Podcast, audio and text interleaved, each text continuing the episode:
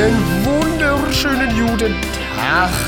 Ich darf euch mal wieder feierlich begrüßen. Warum feierlich? Natürlich. Eine neue Folge des Breathtaking Podcasts ist ab sofort draußen. Mein Name lautet Marco Poker und ich freue mich, dass ihr wieder mit am Start seid. Der ein oder andere hört es vielleicht schon raus. Ich bin wieder krank. Ich habe das Gefühl, ich glaube, ich war vor zwei oder drei Folgen erst krank. Ähm, ja, hatte eigentlich vorgehabt, letzte Woche schon die Folge zu bringen, aber da ging es mir sowas von schlecht und ich bin immer noch ein bisschen, ein bisschen nasal und ich habe auch noch einen leichten Husten. Ich bin noch ein bisschen am überlegen, wie ich es mache. Ob ich, wenn ich jetzt huste, ob ich dann, ich habe meine Sputumschale hier, auch gerade noch mal ein bisschen Mukoclear inhaliert, ob wenn ich huste, ob ich dann gleich rausspucke. Ich hoffe, es ist nicht zu, zu widerlich, aber ja, werden wir mal sehen. Werden wir mal sehen, wie sich das Ganze entwickelt. Ja, ja. Genau, schauen wir mal. Es ist der. Oh, 20.01. Es ist schon der 20.01. Äh, laut Atomuhr ist es 17.17 Uhr. 17. Das ist ja bisschen äh, spät für Kuchen, aber ein Kaffee geht auf jeden Fall nochmal, um die das dritte Drittel des Tages einzuleiten. Gönnt euch nochmal einen Kaffee und zieht euch mal einen Podcast rein. Heute erzähle ich etwas über ein erst vor kurzem empirisch belegten Tool. Ja gut, was heißt vor kurzem? Ne? 2013, 2014 wurde das herausgefunden.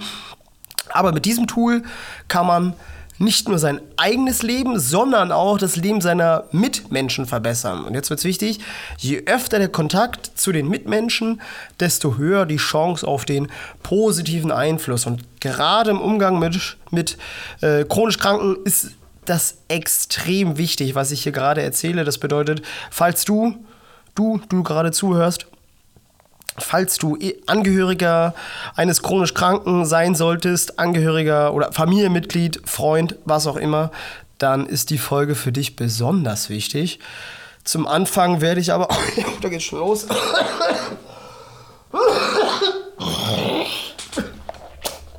ja. Leute, das kommt mir drauf, das kommt mir drauf. Das ist mir jetzt egal. Zum Anfang werde ich ähm, Story ist es nicht ganz. Ich werde von einem Experiment erzählen, was gemacht wurde. Und zwar war das ein Facebook-Experiment, welches in Bezug auf emotionale Ansteckung untersucht wurde. Und auf den Begriff komme ich gleich nochmal zu sprechen.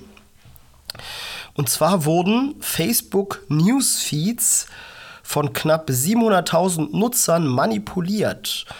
Und Ziel des Experiments war es herauszufinden, ob Emotionen, positive Emotionen wie Glück, Freude, Optimismus oder negative Dep äh, Depression, sag schon, negative Emotionen wie Depression, Trauer, Sorgen, Ängste über das soziale Netzwerk auf andere Nutzer übertragen werden können. Und dabei wurde der Newsfeed so manipuliert, dass eben eine Zeit lang außergewöhnlich viele positive oder eine Zeit lang außergewöhnlich viele negative Postings bei den Nutzern angezeigt wurden. Das waren in Zahlen, wartet mal kurz, lasst mich mal schauen. Ähm, das waren 3 Millionen Postings mit einem Umfang von über 122 Millionen Wörtern. Und dabei stellte sich heraus, dass Nutzer, deren Feed negativ manipuliert war, eher dazu neigten, einen negativen Beitrag zu verfassen und Nutzer, deren Feed positiv manipuliert wurde, verbreiteten eher freudige Themen mit positiven Inhalt, was zum Fazit des Experiments geführt hat, dass Menschen sich emotional anstecken lassen, selbst durch Social Media.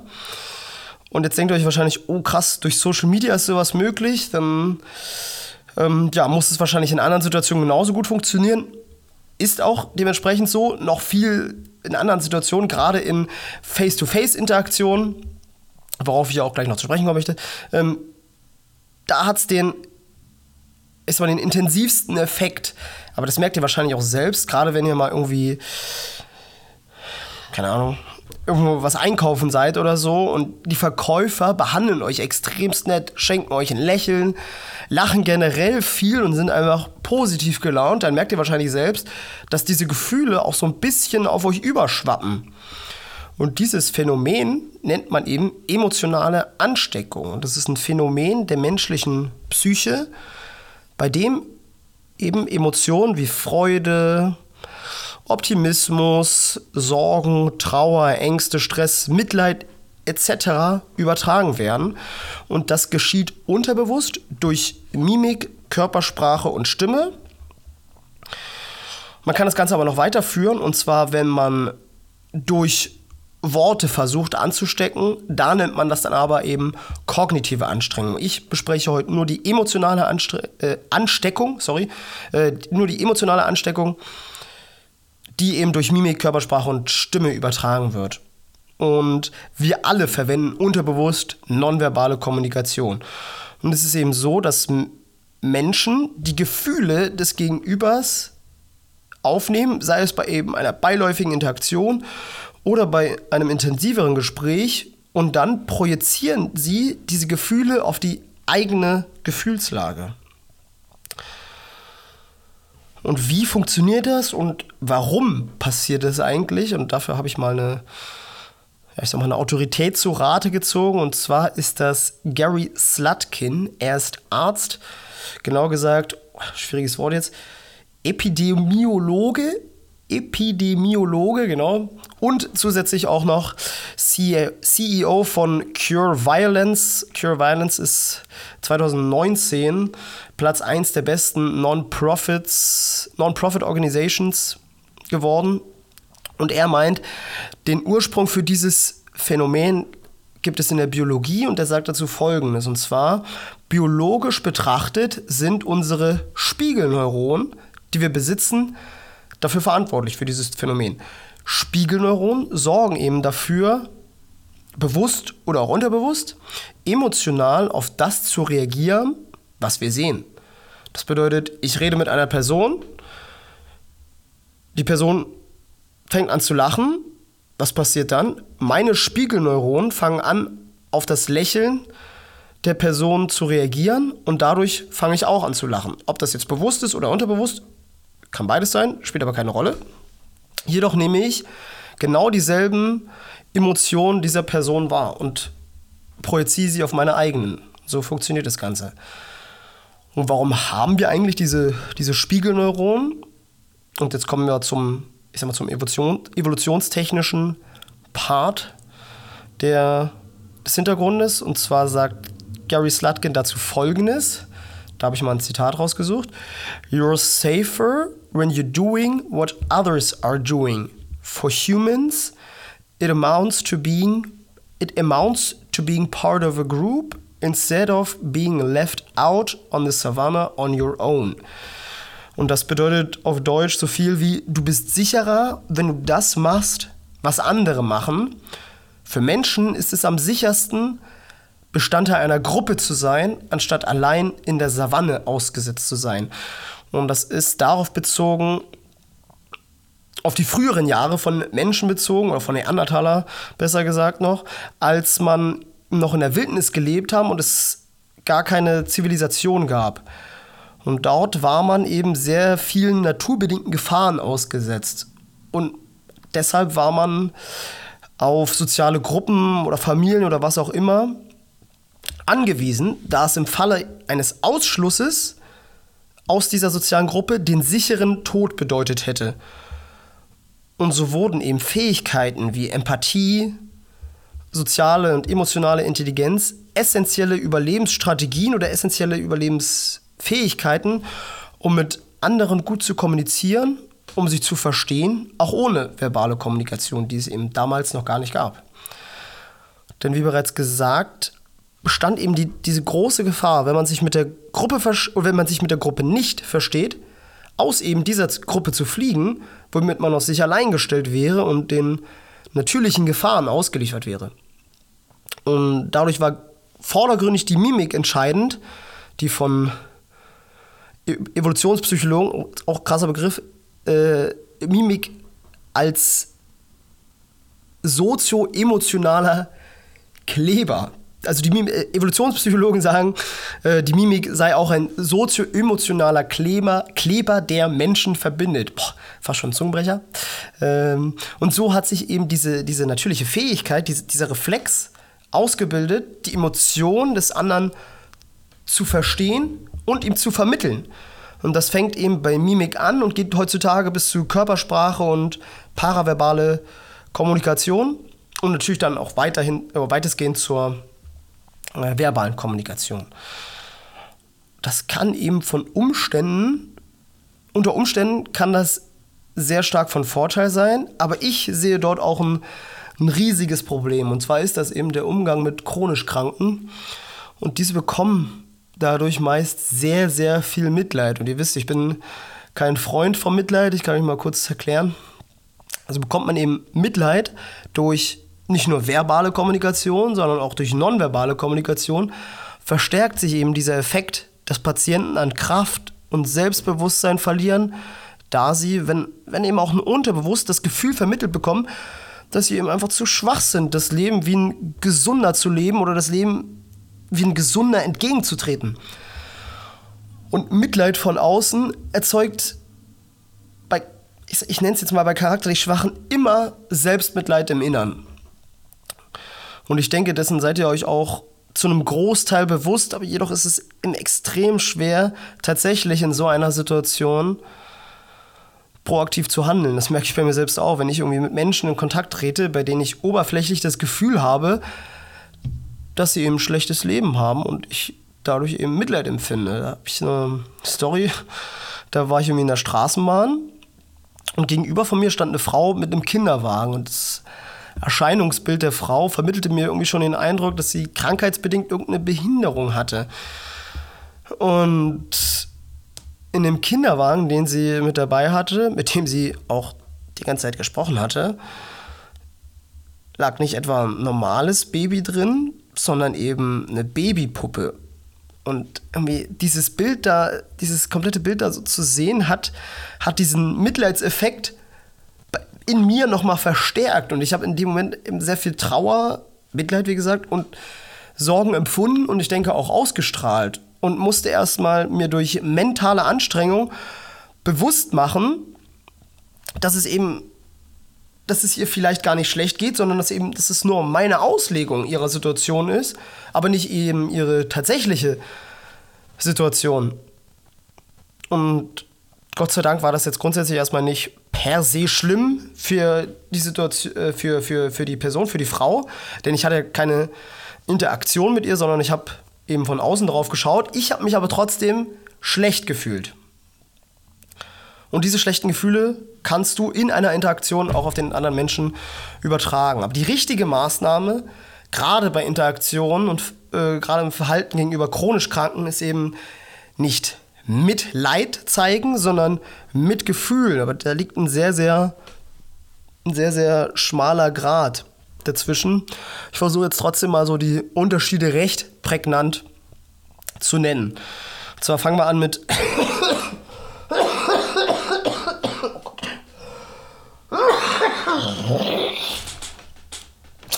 Oh, kurze Messerchen. So, Mitleid. Also erstmal vom Wortlaut her, du leidest mit. Was bedeutet das? Du versetzt dich stark emotional in die Lage des anderen Menschen.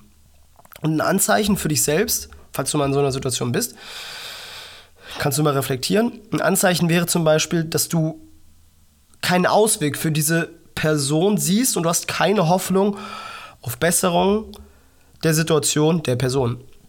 Und du denkst automatisch, der Person geht es gerade sehr, sehr schlecht und du willst auf gar keinen Fall mit dieser, Situation, äh, mit dieser, mit dieser Person tauschen und bist extrem froh darüber, nicht in, der Situ in ihrer Situation zu sein. Und eben diese Sachen sorgen dafür, dass du selbst unglücklich wirst, wenn du diese Person siehst. Also unglücklich ist vielleicht nicht das richtige Wort, aber man hat mal so, so, ein leichtes Unwohlsein. Also ich, ich weiß es noch genauso. Ich, ich kann mich richtig gut in diese Lage da reinversetzen, als ich diese Frau gesehen habe. Ich, das, es war nicht richtig unglücklich, aber ich war trotzdem auf jeden Fall ein bisschen negativer gestimmt. Also, vielleicht kann man doch schon unglücklich sagen, aber ich hoffe, ihr wisst, was ich meine. Und diese ganzen Sachen führen eben dazu, dass du dieses Unglück auch auf den anderen überträgst.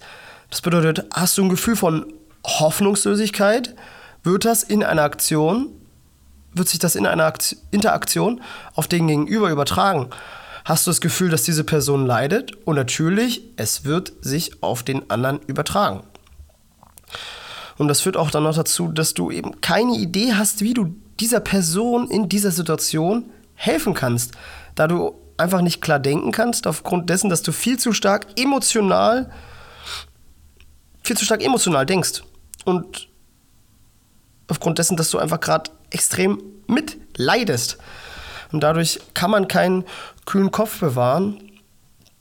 Und ähm, ja, so sieht's aus, ne?